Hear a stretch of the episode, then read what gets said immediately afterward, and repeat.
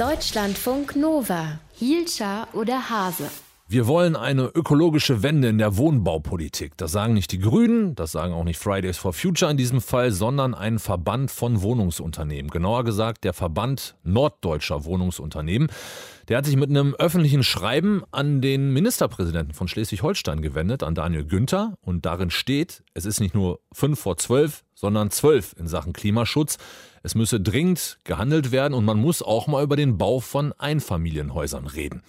Darüber wollen wir reden mit Andreas Breitner. Der ist SPD-Politiker, ehemaliger Innenminister in Schleswig-Holstein und Direktor des Verbands Norddeutscher Wohnungsunternehmen und jetzt bei mir in der Telefonleitung. Schönen guten Morgen, Herr Breitner. Moin, Herr Hase. Äh, für Sie ist das wahrscheinlich leicht gesagt mit den Einfamilienhäusern, ne? weil Ihr Wohnungsverband baut gar nicht so viele Einfamilienhäuser, sondern eher so Genossenschaftswohnungen, richtig? Grundsätzlich ja, aber unsere Mitgliedsunternehmen sind in der äh, Entwicklung von Einfamilienhausgebieten aktiv. Aber Sie haben recht, die große Linie sind Mehrfamilienhäuser. Aber diese Mitglieder, die Sie da gerade ansprechen, beziehungsweise Ihr Bundesverband, und da sind ja durchaus auch Unternehmen, Verbände organisiert, die Einfamilienhäuser bauen, was haben die denn zu Ihrem Vorstoß gesagt? Also noch nicht viel. Ich glaube, die erholen sich gerade noch von davon und das warte ich jetzt erstmal ab. Aber ähm, drüber nachdenken, das sollten wir auf jeden Fall. Was hat Sie denn geritten zu diesem Vorstoß, der in der Wohnungsbranche ja nicht nur auf Begeisterung stößt? Ja, aber ich glaube, es ist notwendig. Äh, Weltklimabericht gestern, das ist ja sogar nachdem wir diesen Vorstoß unternommen haben. Sie wissen, was mit der Erderwärmung los ist. Wir tragen ja mehr Verantwortung als nur für den Wohnungsbau, sind alle irgendwie Teil der Gesellschaft, haben Kinder und so weiter.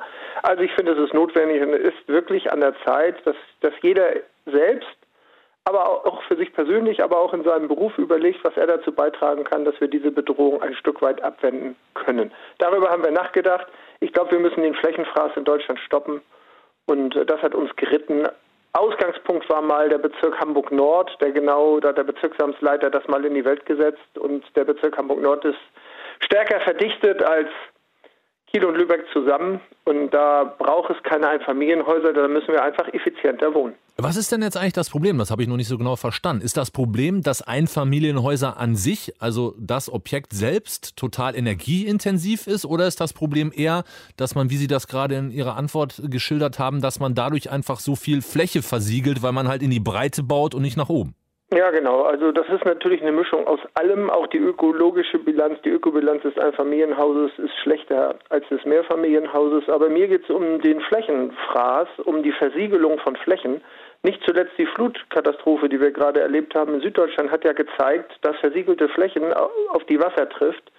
Die nehmen das Wasser nicht auf und dann sucht es sich seinen Weg. Also es macht schon Sinn, mal darüber nachzudenken, ob wir in Deutschland weiter 57 Hektar pro Tag an unserer Fläche versiegeln. Wir haben uns mal international verpflichtet, nur 30 Hektar pro Tag zu versiegeln. Jetzt sind es 57. Das ist doch Wahnsinn.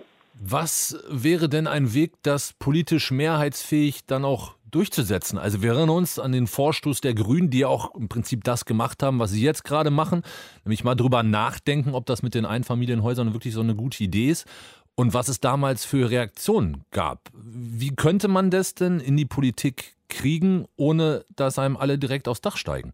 Ja, genau. Das ist, glaube ich, in Wahlkampfzeiten das Problem. Nach Nachdenken ist jetzt gerade niemandem, sondern es sind irgendwie steile Parolen gefragt und deshalb warten wir erstmal ab. Wir haben jetzt mal einen Stein ins Wasser geworfen und beobachten interessiert die Wellen. Und äh, wir werden nach der Bundestagswahl, je nachdem, wer da die Verantwortung in Berlin hat, mit Sicherheit in diese Richtung einen Vorstoß unternehmen. Und wie gesagt, es geht ja nicht darum, dass irgendwas verboten werden soll, sondern es geht ausschließlich darum, mal darüber nachzudenken, sich zu fragen, ob das der richtige Weg ist oder ob wir nicht insgesamt in Deutschland in allen gesellschaftlichen Bereichen umsteuern wollen, weil wo soll das sonst hinführen? Was tun Sie gerade als Verband schon für umweltverträgliche Baupolitik? Ist da schon was in Gange? Ja, wir machen natürlich unheimlich viel in äh, mal, Sanierung, also energetischer Sanierung, Ertüchtigung von Gebäuden. Also wir dichten und dämmen wie die Wilden. Wir kümmern uns darum, dass die richtige und möglichst saubere Energie auch ähm, in die Häuser kommt. Also ähm, da werden Milliarden investiert von unseren Mitgliedsunternehmen und wir kümmern uns auch um Grünflächen. Wir wollen auch, ähm, sagen wir, stärker verdichten und weniger am Rande der Stadt bauen. Also die sind da schon ganz gut davor. Ich vertrete ja Unternehmen eh, die ihre Bestände behalten, die nicht äh, spekulieren mit Häusern oder Grundstücken, sondern die gekommen sind, um zu bleiben, wenn sie bauen.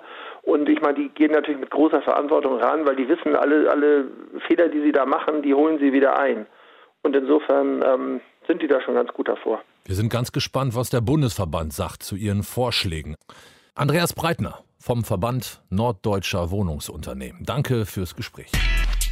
Deutschlandfunk Nova. Hielscher oder Hase?